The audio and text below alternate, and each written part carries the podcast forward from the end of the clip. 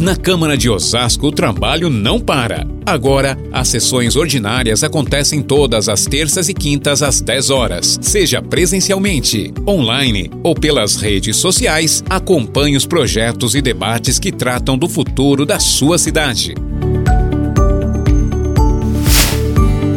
Câmara Municipal de Osasco, mais perto de você.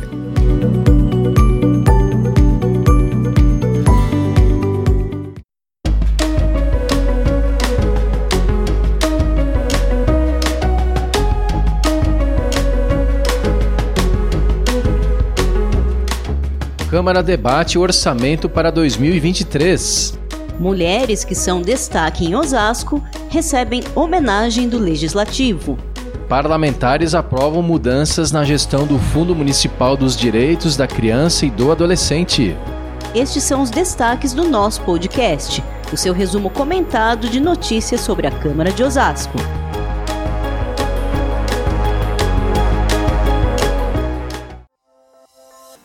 Olá pessoal, tudo bem? Eu sou Maurício Viel. E eu sou a Daniele Simões, e vocês são muito bem-vindos ao Nós. É isso aí, Dani. Para começar o episódio de hoje, a gente fala da força da mulher osasquense. Muito bem, Maurício. As mulheres que são destaque na sociedade, nas comunidades e na gestão pública receberam uma justa homenagem na Câmara na última terça-feira, 8 de novembro. Sim, foi a sessão solene para a entrega do Prêmio Mulher de Destaque, que reconheceu a atuação de 14 mulheres que se destacaram em 2021. A cerimônia aconteceu lá no Teatro Dona Glória Gílio e levou muita emoção a todos os presentes. A mesa dos trabalhos foi conduzida só por vereadoras mulheres. Cristiane Selegato presidiu os trabalhos, Elza Oliveira secretariou, Lúcia da Saúde e Juliana Dativós completaram a mesa.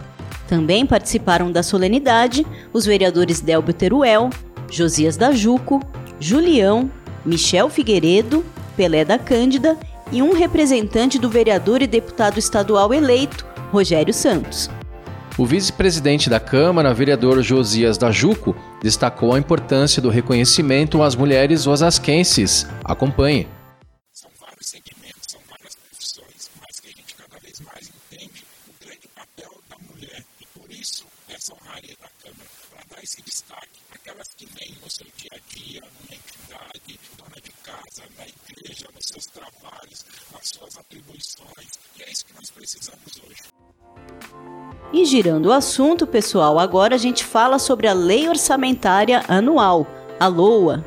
Exatamente, na noite da quinta-feira, 10 de outubro, a Câmara promoveu uma audiência pública para debater o orçamento municipal para o exercício de 2023. O encontro foi bastante produtivo e trouxe aos vereadores a oportunidade de debater o orçamento com a população, que participou no plenário e também encaminhou questionamentos via internet. O secretário de Finanças do município, Bruno Mancini, fez uma avaliação positiva da LOA, que tem projeção de arrecadação de quase 5 bilhões para o ano que vem. Vamos ouvi-lo.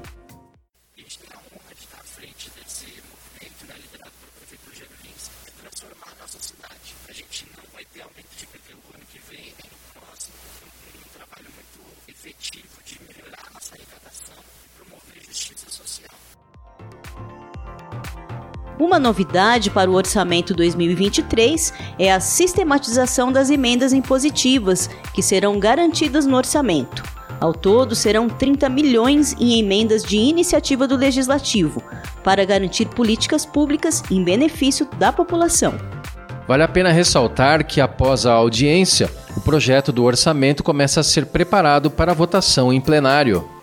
Nas próximas edições, pessoal, traremos novas informações sobre os próximos passos a serem seguidos. Fiquem ligados. E agora a gente segue para o último assunto do episódio, que são as sessões ordinárias que aconteceram ao longo da semana. É isso aí, pessoal. Na terça-feira, dia 8, aconteceu a 40 sessão ordinária do ano. Ao todo, foram aprovados três projetos e três moções.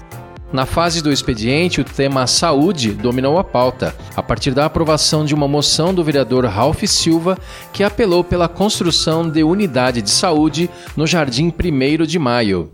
Os moradores da região, em torno de 8 mil pessoas que moram no bairro, eles têm que ser atendidos pela UPA Conceição, que é uma unidade que realmente está sobrecarregada e o bairro e toda aquela região só cresce. Lá a gente já tem céu, tem escola, mas a gente não tem um posto de saúde.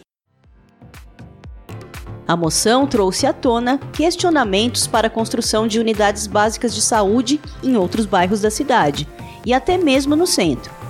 Presidente da Comissão de Saúde e Assistência Social da Câmara, vereador Michel Figueiredo, defendeu a melhoria do padrão de atendimento nas unidades existentes. Vamos ouvi-lo. Quando falamos de unidade básica, na verdade é o início de tudo e precisamos investir. Claro, hoje nós temos 35 unidades, precisamos construir mais, mas se a gente não fazer funcionar as 35, vamos ter dificuldades.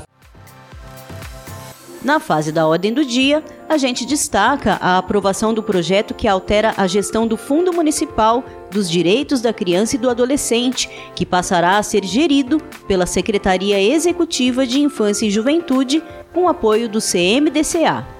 O projeto do Executivo deve garantir mais transparência à gestão do fundo, conforme explica a vereadora Elza Oliveira o município criou diversas secretarias executivas que antes não existiam e que agora nada mais justo do que cada política pública fique relacionada à sua secretaria. Eu acho que a gente só tem a dar mais transparência aos trabalhos aqui dessa cidade.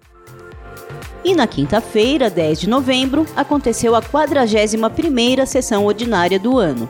Pois é, foi um dia de muito trabalho e os vereadores aprovaram nove moções. A gente destaca aqui a moção da vereadora Cristiane Selegato, que aplaude o Dia da Instituição do Direito de Voto da Mulher, celebrado em 3 de novembro. A moção recebeu forte apoio da bancada feminina e também dos parlamentares do sexo masculino, que ressaltaram a importância do direito ao voto das mulheres. A gente ouve agora um trechinho da participação da vereadora Cristiane Selegato. Acompanhe.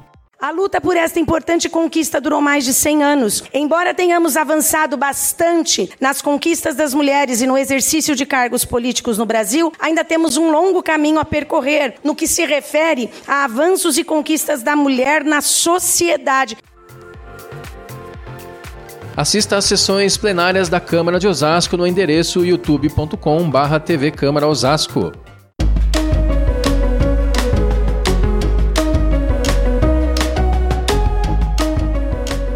É isso aí, pessoal. O nosso podcast termina aqui. Nosso programa é uma realização da Diretoria de Comunicação Social da Câmara de Osasco. Compartilhe o Nós nas redes sociais e ajude a levar informação de qualidade a mais pessoas. Toda sexta-feira temos uma nova edição. Obrigado pela companhia, pessoal, e até a próxima!